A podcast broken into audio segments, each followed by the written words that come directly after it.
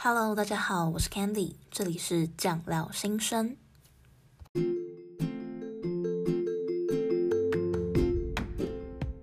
Hello，大家好，欢迎回到酱料新生。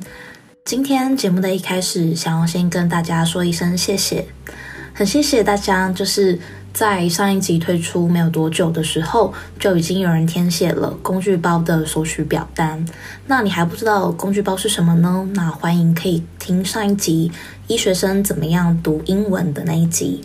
好，那首先这边想要先谢谢，就是其中一位嗯听众，他的昵称叫做狗狗。狗狗有一个想要对酱料心声所说的话，那我念给大家听。刚刚经由朋友介绍认识这个 App，正在大量搜寻有趣的频道放进口袋，想要听。因为本身是护理师，所以最想获取的知识当然是医学相关的。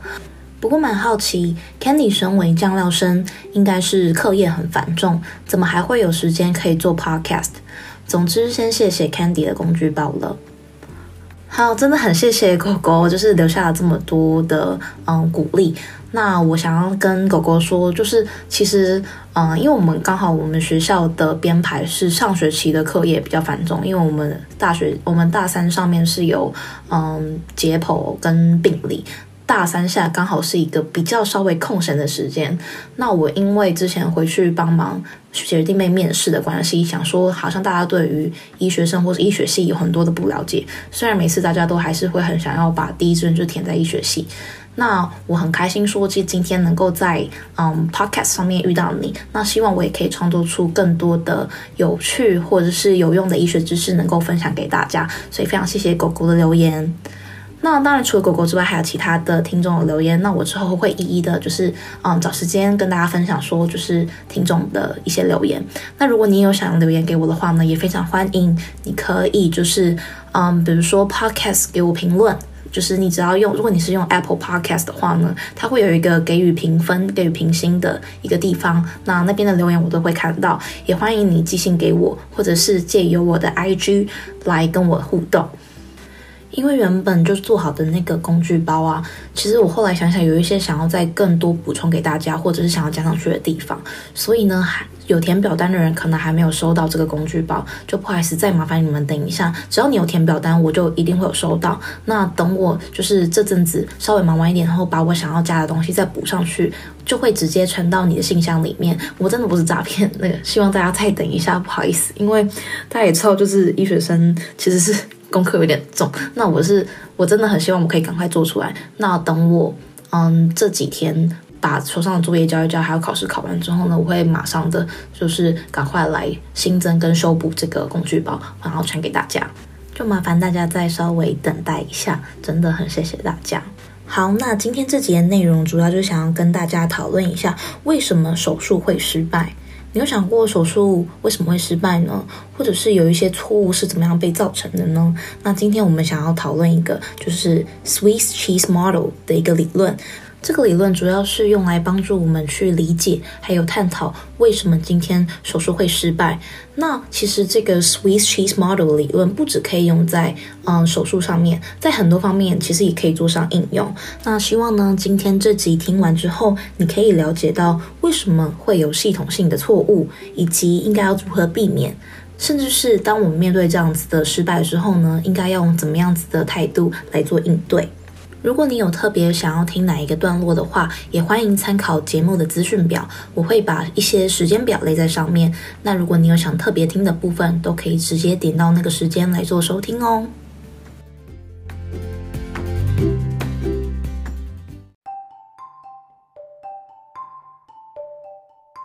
好的，那什么是 Swiss Cheese Model 呢？你可以称呼它为瑞士奶酪理论，或是瑞士起司理论。这个是由英国曼彻斯特大学教授詹姆斯·瑞森在一九九零年代提出来的，主要是在讲说一个重大意外的发生，其实呢是刚好凑巧的，同时穿过了每一道防护措施的漏洞。那跟起司有什么关系呢？大家可以想象一下，在制作起司的时候啊，它在制造或发酵的过程当中，其实很自然的会产生一些小孔洞，就像是每一件事情都不可能做到百分之百完美一样，它可能就是会有嗯一趴到五趴之间的一些错误，那些错误就像这个孔洞。那当今天这个重大的事情发生的时候呢，主要是在于说，通常啦，你的每一片吐司，每一片。不是吐司起司，每一片起司重叠在一起的时候，光线是没有办法通过去的，因为你的就是孔洞位置可能不一样，所以光线没有办法直直的通过去。可是，在某些特定的状况底下，会导致说这个起司的孔洞刚好都排列在一起，也就是说。在重大错误发生的时候，是刚好每一层的防护措施的漏洞都刚好被通过了，才导致这个重大错误最后被发生。这个 Swiss cheese model 应用在医疗的疏失或是事件上面的时候呢，其实呢就像是嗯步步错，最后引发不幸的这种例子。只要当时的任何一个环节做对，其实这个事件就不会发生。也就是说，只要这些起司叠在一起的起司片有一片刚好转了一个方向，遮住这个光线，也许这个重大错误就不会被发生。所以呢，其实为什么今天手术会失败，其实说明了好几个环节中都出现了漏洞，所以这样病人导致了一个最糟的结果，并不是说是一个特定的人的错误。而以医疗错误来做分析的话呢，主要可以分成四个阶段。第一个阶段就是情境因素。什么是情境因素呢？它的英文是 situational factors。它的意思在于说，今天是怎么样子的情境导致了这样子的错误会容易发生。比如说工作性质，是不是这个工作太过劳累？或者这个工作环境太过嘈杂，然后没有发现这个紧急的情况发生，或者是个人的因素，医师或者是护理师，或者是工作人员个人的因素，他可能前一晚太累了，他没有获得一个很好的休息，或者是他自己他没有一些其他的事情他没有处理好，所以导致说他没有注意到今天这个紧急的情况，也有可能是病人的因素，可能说这个病人他的。嗯，服从性比较没有那么高，或者是他今天没有听懂医师的一些指示等等的，这些是情境上的因素，主要是在讨论说怎么样的情境会导致这样的错误产生。再来，第二个阶段叫做潜在事物。潜在失误是什么呢？其实潜在失误归因于就是一些，比如说城市设计不当、管理错误、不正确的安装、组织问题所造成的。那相关例子有，比如说它是医疗体系。医院管理、工作环境、团队因素等等，潜在失误之后呢，这边发生错误，再来呢是什么？是诱发失误的地方。什么叫做诱发失误呢？诱发失误主要在于工作人员不安全的行为、仪器设备失常等状态。这种错误呢是立即就会显现发生的，所以可以叫它显见失误。也可以，英文的话呢，你可以想要查，可以叫做 active failure。那刚刚那个潜在失误呢，它的英文是 latent failure。如果有些人想要看更多的资料的话，都可以用英文当做关键字去搜寻。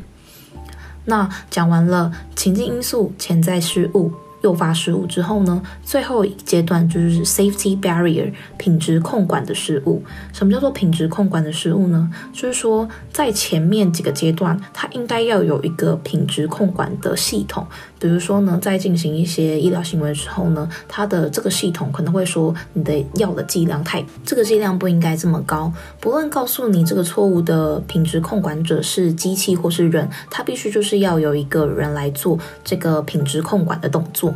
那当这个品质控管最后一关也出现了问题，就会导致说前面四个阶段都有错误产生，但都没有被发现，最后导致了一些严重的后果。如果更进一步的来讨论什么是显见型的错误，也就是所谓的诱发性错误，还有潜在型错误的差别在于哪里？主要呢可以用是谁造成这个错误，以及产生不良作用所需的时间长短来做区分。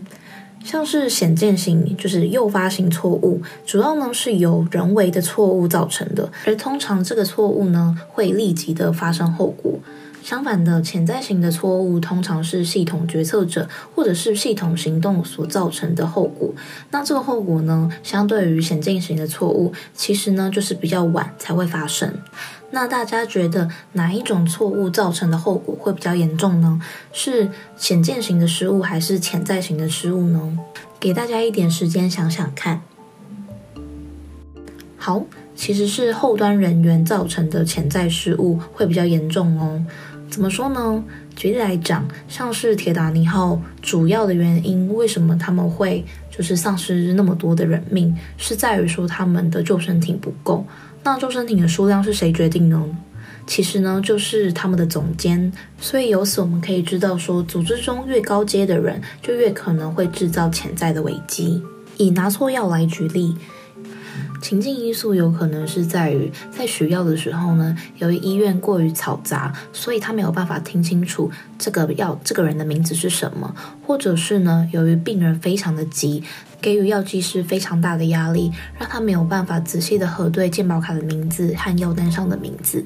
那也有可能是在于说，今天药剂师的工作非常的劳累，他一不小心分神，所以没有看到。这有可能是所谓的情境因素。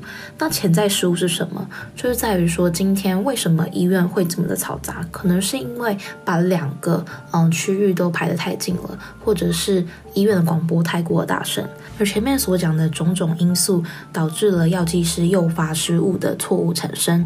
以至于药剂师没有听清楚病人的名字，也没有核对药单上面的姓名，而病人因为急着要走，所以就一把抓了药就赶快离开了，让药剂师没有办法进行屏障这个动作。什么是屏障呢？就是说今天通常在给药的时候都会进行三读五对的这个步骤，让拿药的时候不会发生错误。综合以上种种的疏失，最后导致了拿错药的这个错误情形产生。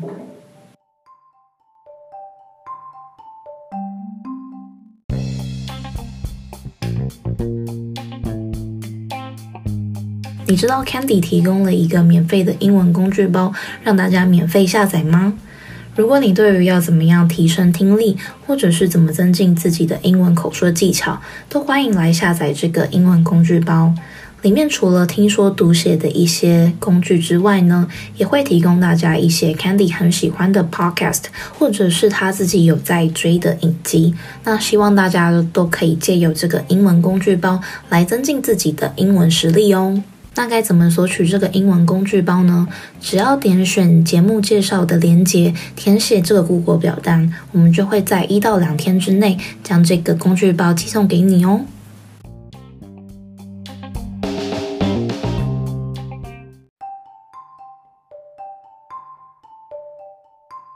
我相信应该没有很多人必须要去处理说。嗯，手术为什么会失败，或者是今天为什么嗯他会拿错药的这个情况发生？但是我相信应该蛮多人都跟我有一样的经验，是出门今天忘记带钱包了。但是呢，就是你已经离家里很远，你才发现到这件事情。以我的状况来说，就是我以前我的钱包跟我的悠游卡是分开的，然后我家非常远。就是我要去搭捷运的时候，我就是先搭公车再搭捷运。我要搭捷运的时候才发现我忘记带钱包了，但这就很就很扯。那因为我的悠游卡里面刚好又不够钱，那我就没有办法搭捷运，我也没有办法回到家去拿我钱包，因为我现在就是属于一个完全没有钱的状况发生。那这个其实也是一种可以借由去分析说，为什么到最后变成说我完全无法移动的情形。来去探讨说，我怎么样可以不要再避免这样子的事情发生。以掉钱包的例子来说，今天我掉钱包的情境因素是什么？情境因素就是我赶着出门。那潜在失误是什么？就是在于说我今天没有建立一个 SOP。嗯，我回到家就一定要先把钱包放到书包里面，或者是我的悠游卡在低于一百块的时候，我就应该要先去储值。而今天的诱发失误就是在于说，我前一天已经没有把它放回去，又忘记把它放到书包里面，而匆匆的出门，导致我今天既没办法搭捷运，又没有办法搭公车回家拿钱包的窘境。最后屏障失效的阶段，由于我没有帮自己设下任何的屏障，所以它也算是一种屏障失效或是屏障错误的一种。那今天以这个情况来说，会有哪一些屏障可以使用呢？比如说，假设你虽然都没有就是放好钱包的习惯，可是因为你的悠游卡是自动加值的，它每次低于一百就会帮你加五百块。但是虽然你有这个屏障呢，可是它当天不知道为什么系统连线的问题，导致这个屏障没有办法正常的作用，最后就落入了这个嗯进退维谷的局面。那我这边提供大家几个步骤来避免掉这样子的情况，主要有四个步骤。第一个步骤呢，如果你今天是比较大的计划或是比较大的一些事件的话，你可以先去尝试看看风险评估。比如说以手术来讲，你必须要先评估说这样子的病人有可能会有哪一些的并发症出现。那他有没有可能，比如说他今天是心血管疾病的病人，或者是他本身就有一些慢性病，那他可能在手术的过程中，他就是比较容易发生血栓。那你在手术之前就必须要先投入一些抗凝血的药物等等的，这就是一种风险的评去评估说你整件事情里面有没有可能哪些地方特别容易出错，你必须要采取哪一些的预防措施。第二个呢，就是建立 SOP 的流程。什么叫做 SOP 的流程？以我掉钱包的例子来说，就是说呢，今天你一回到家，不管你的钱包放在哪里，一回到家就是要先把钱包放在书包里面，或者是呢，你出门的时候一定要先检查钱包、手机到底都有没有带，钱包、手机、钥匙等等，这也都是一种 SOP 的流程。建立 SOP 这种防错机制，其实在很多地方都会看到，例如每年都必须要进行的防灾演习等等。虽然你可能已经知道相关的流程，或者是你已经觉得做过很多次了，但是为什么每年都还需要重复一次？这是为了避免在紧急状况发生的时候，你会太恐慌，或是太不知道要做什么事情。这个时候呢，这有 SOP，因为你已经。练习过很多次了，你可以身体自动化的去处理那些相对应的事情。除此之外，还有比如说使用 AED 急救方式，它都会告诉你说第一步、第二步、第三步要做什么，就是为了要让你知道说，在这样子的紧急状况，你有一个步骤可以遵循，而不会太过恐慌。建立好 SOP 之后呢，第三步你必须要建立自己的防呆机制。什么是防呆机制呢？这个 SOP 差在哪里？防呆机制比较类似于被动的防止你出现错误，比如说三孔插座的设计，就是没有办法让你用不同的方式把插头插进去等等的。那像我自己建立的防呆机制，就是我把家里的钥匙跟我的钱包放在一起。因为呢，通常我出门的时候，我都会记得要锁门。那如果我今天发现我的钥匙不在，就代表我没有带到我的钱包。那当然了，也有是可能会忘记锁门，可是这件事情对我来说就是比较少见，所以对我来说算是一种防呆机制。你也可以创造属于你自己的防呆机制，它不一定要是最好的防呆机制，但是有总比没有来得好。第四个步骤就是预先想好补救措施。你先预先想好最坏的情形发生的时候，你要怎么样能够补救这个情形。像是我的话呢，我就会在包包的其他地方都放上一些零钱，以免我身上真的忘记带钱包的时候，我还有办法搭公车回家。那你也可以想一下，如果真的这样子的情形发生了，你有什么方法可以进行补救？讲完了以上四个步骤，要怎么样避免这样子的错误产生？接下来我想要跟大家谈一谈，要如何面对这样子的失败。因为尽管我们做了任何的补救措施，或者是我们做了很多的预防措施，我们毕竟不是神，都会犯错。当遇到这样子的失败时，我们又应该如何面对呢？我这边提供两个方式让大家参考看看。首先呢，就是要先处理情绪，再处理事情。怎么说呢？假设你今天一样是面对到掉钱包的状况。也许你今天真的很不开心，很不开心，导致说你完全没有办法想说要怎么样去处理这件事情。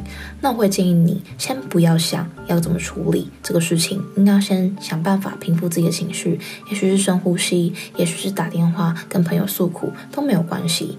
或者是呢，当你今天面对到的是像这样子的医疗纠纷，或者是你今天在上班的时候、上课的时候，你老师交代的东西你没有做好，主管交代的东西没有做好，有人生气了。或者是有人不开心，我建议大家先去处理这个情绪，先去把嗯情绪平复下来，大家才有办法去进一步的思考为什么为什么会发生这样子的问题。第二个，问为什么而不是问谁。简单来说，就是不指责、不猎巫，共同承担。怎么说呢？当今天我们了解到了这个 Swiss Cheese Model 理论，我们就会知道说，这个严重的事情发生，并不是在于一个人的问题，或是一个环节出了错。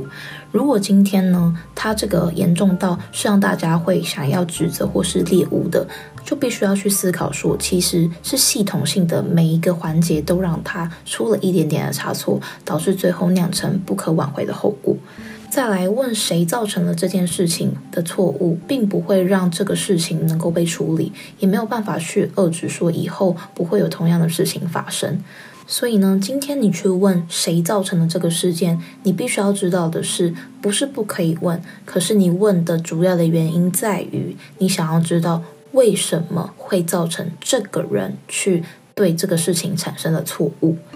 所以大家要知道，冷静下来，先处理好情绪，再处理事情。再来呢，不要是问谁造成了，而是问为什么他会造成这个错误。指责、猎巫、情绪化的攻击，没有办法让事情变好。唯有找到事情的根本的原因，我们才有办法防止下一次的问题产生。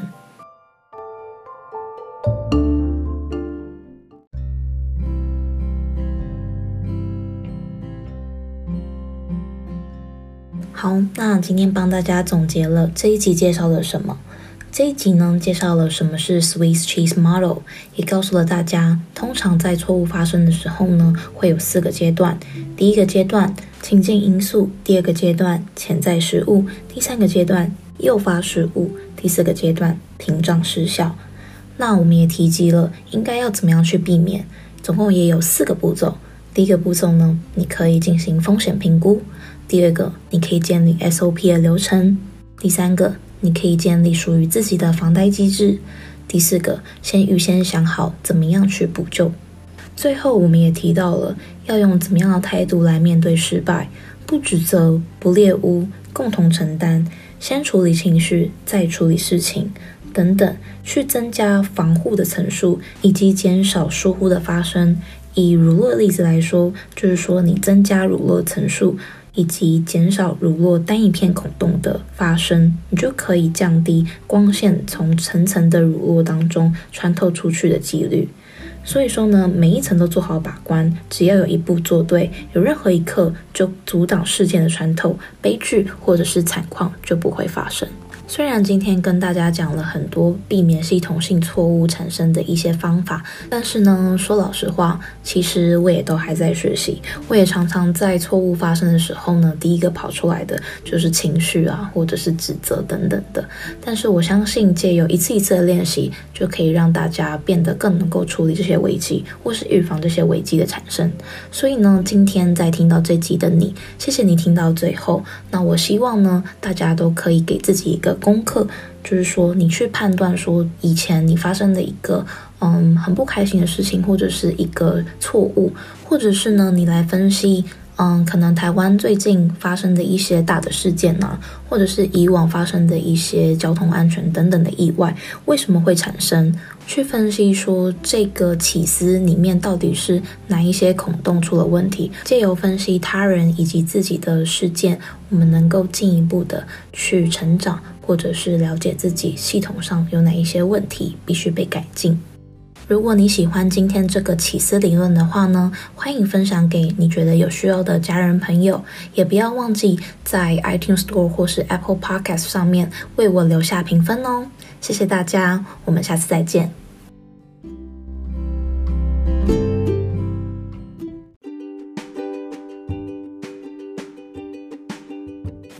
喜欢今天的这一集，那不要忘记帮我订阅这个 podcast《酱料心声》。那我每个礼拜天、礼拜三都会上传最新的集数。希望大家如果有更多想法的话呢，都可以来我的信箱写信告诉我。我的信箱呢是 medsound@gmail.com，medsound m e d s o u n d t w 小老鼠 gmail.com。那也欢迎大家可以追踪我的 IG，跟我私讯留言，那我会回复大家的每个问题。IG 的话呢，大家可以搜寻也是 medsound M E D S O U N D T W。非常希望可以看到大家的回复，或者是你有任何关于念医学系的问题，该怎么准备，或者是医学系在上什么东西，都可以跟我讨论，我会很认真、很认真的回复大家。所以拜托大家赶快来信吧。那今天的节目就到这边喽。那酱料心声，我们下次再见，拜拜。